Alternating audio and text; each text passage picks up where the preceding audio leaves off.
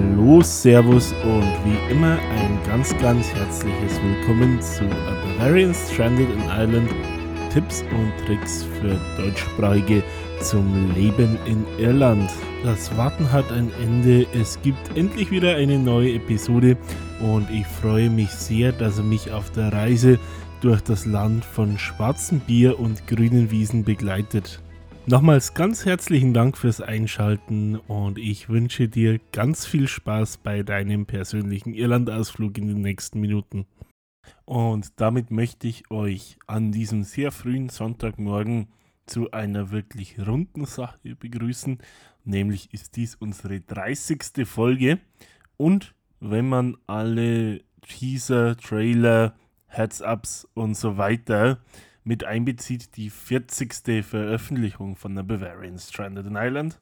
Und genauso rund machen wir weiter, denn wir bleiben beim Ballsport oder besser gesagt dem Thema GAA.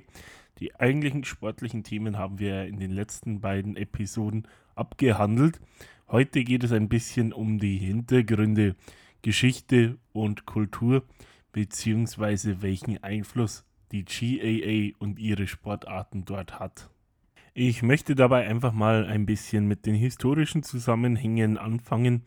Ein bisschen was drumherum habe ich ja zur Einstiegsepisode erzählt und auch jeweils zu den einzelnen Sportarten. Aber darüber hinaus ganz einfach mal nochmal, was war so der zeitliche Ablauf, was war so die Intention hinter der Gründung von der GAA, was für Positionen hatte sie historisch, wie haben sich die vielleicht gewandelt und welchen Einfluss hatte sie damit auf Schlüsselereignisse innerhalb der jüngeren irischen Geschichte. Dann gehen wir ein bisschen darauf ein, wie so der Einfluss in Irland und auch international ist, den die GAA hat, wie sie in Bezug auf ihre Werte gesehen wird. Zu guter Letzt auch, wo ihr das alles nachvollziehen könnt. Quellen habe ich euch wie immer natürlich in den Show Notes verlinkt, sodass ihr alles, was ich euch erzähle und was ihr darüber hinaus wissen wollt, auch einfach und bequem nachlesen könnt. Ich würde dazu einmal ganz kurz bei den Hintergründen und der Vorgeschichte ansetzen. Der Ursprung der GAA geht doch insgesamt deutlich weiter als das eigentliche Gründungsdatum zurück. Zur Geschichte der Sportarten, die ja wirklich schon Jahrhunderte bis Jahrtausende zurückgeht, habe ich euch ja in den Folgen zu Hurling und Gaelic Football hinlänglich berichtet. Hier möchte ich vielmehr darauf hinaus, dass ab Mitte des 19. Jahrhunderts, also so ungefähr zeitgleich mit der großen Hungersnot, auch die irisch-freiheitliche Bewegung wieder starken Aufschwung gefunden hat und zunehmend sahen Nationalisten die sportliche Betätigung, vor allem die Ausübung der eigenen Sportarten, immer mehr als ein Ventil der Auslebung der irischen Kultur, neben natürlich Pflege von Sprache, Musik, Literatur und so weiter und so fort. Zum anderen war den irischstämmigen Arbeitern die organisierte Ausübung von Sportarten meist erschwert bis unmöglich. Das war oft ein weitgehendes Privileg der britischstämmigen Aristokratie und oberen Mittelschicht. Diese Umstände führten schlussendlich dazu, dass sich am 1. November des Jahres 1884 eine Reihe von Männern im Billardzimmer des Hayes Hotels in der Stadt Thurles im County Tipperary zusammengefunden haben und die Gründung der Gaelic Athletic Association anberaumt haben. Unter den Männern, die die Ziele verfolgten, den Menschen nicht nur eine organisierte Möglichkeit des Sports zu geben, sondern eben auch, wie schon gesagt, den irischen Kulturgütern mehr Raum zu geben, waren zu aller Vorderst der 1847 im County Clare geborene Lehrer. Michael Cossack, nachdem auch heute eine der Tribünen im Croke Park Stadion zu Dublin benannt ist, Maurice Devon, der der Sache vorsaß, John Weiss Power, John McKay, J.K. Bracken, Joseph Orion und Thomas George McCarthy Ein Mann, bei dem es sich interessanterweise um einen Bezirksvorsteher der britisch geführten Polizeibehörde äh, Royal Irish Constabulary handelte. Genauso wie Frank Maloney. Binnen weniger Wochen wurde mit äh, Thomas Croke, dem Erzbischof von Cashel, der erste Patron der Organisation gefunden, der schnell durch Michael David und Charles Stuart Parnell mit republikanisch bzw. nationalistisch gesinnte Unterstützer fand. Ich möchte an dieser Stelle für zwei kleine Anmerkungen unterbrechen. Erstens, der aufmerksame Zuhörer hat wahrscheinlich festgestellt, dass dieser besagte Erzbischof mit Familiennamen Croak heißt oder hieß. Und ja, die Schlussfolgerung ist richtig. Er wurde damit als einer der Väter der GAA zum Namensgeber des zentralen GAA-Stadions Croke Park in Drumcondra. Zum anderen dürften wohl, äh, da ich von Nationalismus gesprochen habe, nicht wenige erschrocken die Hände über dem Kopf zusammengeschlagen haben. Hierbei vielleicht eine kurze Erklärung allgemein zum irischen Nationalismus bzw. Republikanismus. Es handelt sich bei dessen Anhängern in aller Regel nicht, wie man mit dem Begriff Nationalist verbinden möchte, um Rechtsextremisten. Nein, der Nationalismus bezieht sich hier vielmehr auf den Erhalt der Identität und letztendlich auch auf den Freiheitskampf als solches. Die politischen Ideen der Anhänger dieser Bewegungen sind in aller Regel tatsächlich eher im linken denn im rechten Spektrum anzusiedeln. So ist auch die Partei Sinn Fein, die heute stärkste Oppositionspartei ist, und seit vielen Jahrzehnten vehement für die irische Wiedervereinigung eintritt. Nicht etwa eine Partei von rechtsgesinnten Hardlinern, sondern eine Partei, die neben eben der irischen Einheit vor allem für den demokratischen Sozialismus steht, also eine Partei aus dem linken Spektrum. Und so ist auch heute noch ein großer Teil derer, die besonders stark für die irische Wiedervereinigung eintreten, dem linksdemokratischen Arbeitermilieu zuzurechnen, wenn man diese Menschen denn politisch positionieren müsste. Nun aber von unserem politischen Exkurs zurück zum eigentlichen Thema. Und auch weiterhin bewegten sich die Dinge schnell bei der GAA. Sie wurden im Jahre 1885, also im Jahr nach der Gründung, die offiziellen Regeln für Gaelic Football und Hurling ins Leben gerufen. Und ab 1886 wurden dann auch die County Teams bzw. County Boards, also die regionalen Unterorganisationen, erschaffen. Das erste registrierte County Board war dabei Wexford. Und ein weiteres Jahr später, im Jahre 1887, fanden dann bereits die ersten All-Island-Meisterschaften statt, wobei nur 13 der 32 Countys tatsächlich auch teilnahmen, fünf davon am Hurling-Wettbewerb und acht beim Gaelic Football. Mit der wachsenden Popularität der GAA hat sich langsam dann zur Jahrhundertwende auch die Persona der involvierten Kreise etwas verändert. Waren es bis dahin überwiegend Landarbeiter, Kleinbauern, Barangestellte und Verkäufer. So kamen zunehmend auch Schreibkräfte, Lehrer und Beamte hinzu, die die GAA-Spiele betrieben und diesen auch beiwohnten. Als im frühen 20. Jahrhundert die, das Drängen hin zur irischen Unabhängigkeit immer stärker wurde, unter anderem auch befeuert durch die Arbeiterführer Padraig Pierce, James Connolly und wie sie alle hießen, wurde auch die Unterstützung aus GAA-Kreisen für die Unabhängigkeitsbewegung immer stärker und so waren wenn es auch um die Ostaufstände 1916 ging, sehr viele Menschen an ähm, den ja, Widerständen gegen die noch vorhandenen britischen Machthabern beteiligt, die einen Hintergrund in der GAA hatten.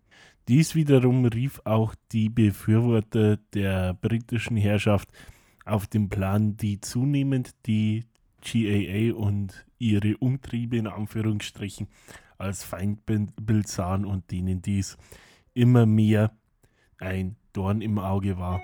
Und so kam es, wie es kommen musste, zu einer sehr unrühmlichen und bedauernswerten Zuspitzung der Gewalt. Manche werden davon schon gehört haben. Der 21. November im Jahre 1920 äh, wurde bekannt als Bloody Sunday. Klammer auf, es gab später noch ein, Ergeben, ein Ereignis, das unter dem gleichen Namen bekannt wurde, Klammer zu. Darüber vielleicht mehr an anderer Stelle im Podcast. Jener Tag fiel in den irischen Unabhängigkeits- bzw. Bürgerkrieg und sollte ein besonders blutiger werden. So kam es nicht nur im Land überall und in den Straßen Dublins zu heftigen Auseinandersetzungen zwischen ähm, ja, republikanischen Aufständischen und der RIC. Nein, die Welle der Gewalt schwappte an jenem Tag auch ins Croke Park Stadion über. In dem Folgen der Ereignisse wurden zwölf Zuschauer und auch der Kapitän des County Teams von Tipperary, Michael Hogan, getötet, nachdem heute im Croke Park Stadion ebenfalls eine Tribüne benannt ist. Infolge dieser Ereignisse und der sehr starken und klaren Position der GAA wurde diese auch in späteren Jahren während der auch als Nordirland-Konflikt bezeichneten Troubles innerhalb der pro-britischen Gesellschaftsschichten der sogenannten Loyalisten immer wieder als Glutherd radikalen Republikanismus angesehen und so auch mehr oder weniger als Feindbild propagiert. Und im Laufe der Jahre wurden auch äh, GIA-Einrichtungen, also Clubhäuser und ähnliches, immer wieder Ziele von Angriffen, Brandanschlägen und ähnliches, genauso wie auch Übergriffe auf in die GAA involvierte Personen immer wieder vorkamen, von Spielern bis hin zu Schiedsrichtern und anderen Funktionären. Dies machte gerade im Höhepunkt der Troubles die GAA-Clubs zu einer Art gesellschaftlichen Zentrum für die Menschen irischer Identität bzw. katholischen Glaubens, was ja dabei auch eine tragende Rolle spielt und somit nicht nur zu einem Zentrum der eigenen Identität, sondern auch der gefühlten Sicherheit. Zum einen eben um die eigene Identität zu schützen, gefühltermaßen, zum anderen aber um Außenstehende ein Stück weit außen vor zu halten und Gefahren der Infiltrierung vorzubeugen, führte seit den Zeiten des Bürgerkrieges und auch schon davor die GAA eine Reihe an selbst sogenannten Schutzregeln ein. Eine der bekanntesten und wohl auch kontroversesten darunter ist die sogenannte Regel 42, die wortwörtlich lautet: Grounds controlled by association units shall not be used or permitted to be used for horse racing, greyhound racing, or for field games other than those sanctioned by the uh, Central Council. Was wortwörtlich so viel heißt wie Spielstätten, die von ähm, Einheiten des Verbandes kontrolliert werden, dürfen nicht für Pferderennen, Hunderennen oder äh, Feldspiele ähm, benutzt werden, die nicht von der GAA kontrolliert werden. In einfacheren Worten formuliert bedeutet dies, ähm, Stadien und andere Spielstätten, die der GAA oder ihr zugeordneten Einheiten gehören, dürfen nicht für andere Sportarten verwendet werden, die keine GAA-Sportarten darstellen. Äh, in Konsequenz heißt das zum Beispiel Fußball- oder Rugby-Spiele dürfen in keinen GAA-Sportarten abgehalten werden. Diese Regel kam gerade um die Jahrtausendwende zunehmend unter Beschuss, als abzusehen war, dass der Fußball- und der Rugbyverband ihre, äh, ihre Heimspielstätte, das ähm, Lansdowne Road Stadium, sanieren und oder neu bauen wollten und zudem eine Bewerbung um die Fußball-EM 2008 im Raum stand. In der Folge wurde der öffentliche Druck so groß, dass nach dem Baubeschluss für das neue Stadion an der Lansdowne Road besagter Paragraph 42 abgemildert wurde, dahingehend, dass für die Bauarbeiten die Erlaubnis erteilt wurde, Fußball- und Rugby-Spiele im Croke Park auszutragen. Eine bislang singuläre Ausnahme, denn eine Regelung, die bis heute nur den Croke Park betrifft. In anderen GAA-Spielstätten dürfen weiterhin nach wie vor strikt nur GAA-eigene Sportarten betrieben werden. Ich habe noch zwei weitere Regeln, auf die ich kurz eingehen möchte. Eine davon ist die sogenannte Regel 21, eingeführt im Jahre 1897. Ähm, die im Endeffekt der Infiltration vorbeugen sollte und laut der britischen Polizei, Militär und Regierungsangehörigen die Teilnahme an allen Wettbewerben der GAA untersagt wurde. Eine Regel, die mit großer Mehrheit schließlich im Jahr 2001, also mehr als 100 Jahre später, aufgehoben wurde.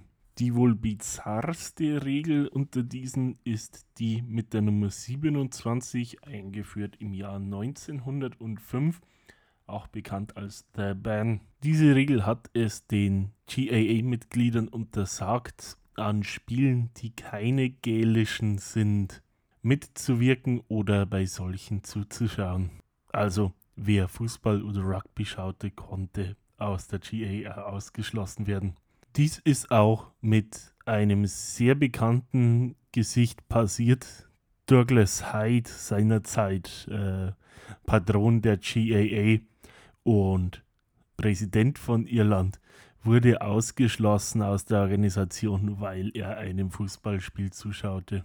Diese Regel wurde nach mehr als sechs Jahrzehnten 1971 aufgehoben weil sie sich in solchen Regelentscheidungen und allgemein ähm, ja, Veränderungen hin zu modernen oder anderen Gegebenheiten oft nur langsam bewegt, wird die JAA gerade auch von weniger Gaelic Sports affinen Menschen, auch in Irland, häufig für ihre konservative Einstellung kritisiert, was aber der großteils positiven Arbeit des Verbandes und auch der Popularität seiner Sportarten bei Weitem keinen Abbruch tut. Und die GAA bleibt dabei auch eine der wichtigsten Organisationen und genießt dafür unter anderem auch große Popularität, weil sie, wie schon mehrfach erwähnt, viel für die Erhaltung der Kulturgüter tut. So werden innerhalb der einzelnen Wettbewerbe parallel oft auch ja, Tanz-, Musik- oder Literaturwettbewerbe mit abgehalten, um eben diese Elemente der irischen Tradition und Kultur zu erhalten. Gerade dieser Tage, mehr als 25 Jahre nach dem offiziellen Ende der Troubles, tut die GAA zudem sehr viel, um die ähm, Bevölkerungsgruppen im Norden näher zueinander zu bringen. So gibt es auch äh, unter anderem in Zusammenarbeit mit Kirchengemeinden ökumenische Veranstaltungen und weitere Cross-Community-Veranstaltungen, die die Verbindung der Personenkreise und gerade auch der Jugend zwischen den loyalistischen und den republikanischen Gemeinden beziehungsweise der pro-britischen und der pro-irischen Seite der Gesellschaft massiv zu stärken versucht, während traditionell also oft eine Tendenz der Abschottung geherrscht hat, versucht man inzwischen sehr proaktiv Brücken zu bauen. Inwieweit dies angenommen wird, liegt natürlich immer im Ermessen der Zielgruppen. Das ist wohl auch von Seiten einer Organisation nie gänzlich zu beeinflussen, aber zumindest der Wille dazu ist dieser Tage definitiv da. Da, wir gerade von Brückenbauen sprechen, ist es natürlich so, dass nicht nur in Irland selbst, sondern auch überall dort, wo es sonst noch GAA Abordnungen und Vereine gibt, diese eine Institution sind und definitiv ein zentraler Punkt der jeweiligen irischen Community. Ich habe es zuvor in den Episoden schon angesprochen, es gibt allein in Kontinentaleuropa ungefähr 100 GAA-Clubs, zumeist in größeren Städten, wo auch eine signifikante Anzahl an Iren ein neues Zuhause gefunden hat. Ein Beispiel wäre hier München, wo mit dem München Calm Cells GAA ein Verein, der sowohl Gaelic Football als auch Hurling anbietet, zu Hause ist. In München leben zudem ungefähr 1500 irische Expats. In Berlin beispielsweise gibt es sogar zwei GAA-Vereine, die neben ungefähr 4000 Iren in der Stadt natürlich auch von reichlich Berlinern frequentiert werden. Die Vereine sind dabei nicht nur ein Anlaufpunkt und ein Stück Heimat für die Iren vor Ort, sondern auch quasi sowas wie eine Mikrobotschaft, die Anknüpfungspunkte an die Kultur schafft, wo ansonsten oft der Bezug mehr über Irish Pubs vorhanden wäre als über andere Elemente der Kultur. Aber die GAA schafft dort mit ihren Vereinen in, auf dem Kontinent und im Rest der Welt definitiv eine Brücke hin zur Kultur hier auf der grünen Insel. Jetzt haben wir viele Punkte beleuchtet. Da bleibt nur noch einer, den wir auch vorher schon kurz angekratzt haben. Und zwar, wie wichtig ist denn die GAA? Welchen Einfluss hat sie denn so? Also, was sie macht, welche Arten von Einflüsse wir haben, haben wir jetzt in den letzten, ja, ich würde sagen, 20 Minuten zu Genüge besprochen. Aber wie lässt sich das in Zahlen ausdrücken? Also, wenn man alle Jugendspieler mit einbezieht, sind es in Irland allein ungefähr 350.000 aktive Spieler über alle Sportarten hinweg. Wenn man dann noch Trainer, Schiedsrichter, Funktionäre mit einbezieht, dann sind wir bei ungefähr 500.000 Menschen allein in Irland selbst, die in der GAA involviert sind. Wenn man nun betrachtet, dass wir hier von einer Gesamtbevölkerung von 7 Millionen Menschen sprechen, also das heißt Republik Irland plus der Norden, dann sind 500.000 Direktbeteiligte doch ein ganz beachtlicher Prozentsatz von zwischen 7 und 8 Prozent. Wenn man dann noch mit in Betracht zieht, dass die Meisterschaften der Senioren dann über 40 Spiele hinweg von ungefähr anderthalb Millionen Menschen besucht werden jedes Jahr und dafür Zehntausende Menschen innerhalb des Landes auf Reisen gehen, sieht man, dass es definitiv ein Element der Kultur ist, das ganz tief in der DNA der Menschen verwurzelt ist und das allen Widrigkeiten zum Trotz ein ganz integraler Bestandteil der Kultur ist. Man sieht es ja auch in den Pubs in den Städten, wo Intercounty-Matches ähm, ja eigentlich in allen Stadtzentren übertragen werden und man auch teilweise Pubs wirklich in den County-Farben dekoriert sieht. So in der Dubliner Innenstadt eigentlich zu allen Intercounty Finals werden Pubs mit den Farben der beteiligten Grafschaften behängt. Und damit ist die Unterstützung oder zumindest die Anteilnahme an den Events doch sehr stark nach außen hinzusehen. Also wenn man sich jetzt ein All-Island Football oder Hurling-Finale anschaut, ist gefühlt die Hälfte des Landes auf den Beinen und in irgendeiner Form aufgeregt, auch wenn das eigene County nicht unbedingt gerade beteiligt ist. So, damit habe ich jetzt eigentlich alles gesagt, was ich loswerden wollte. Und ihr habt über vier Folgen hinweg nun wirklich auch schon sehr viel über die GAA erfahren. Es bleibt damit nur noch ein letzter Akt, den ihr nächste Woche vorgesetzt bekommt. Und zwar geht es dann um die Organisation und die Wettbewerbe. Ist ja alles auch vielleicht, selbst wenn man sich schon ein bisschen damit beschäftigt hat, immer noch verwirrend. Da versuche ich dann noch mal ein bisschen was für euch aufzudröseln. Entweder euch komplett zu verwirren oder ein paar Unklarheiten zu beseitigen.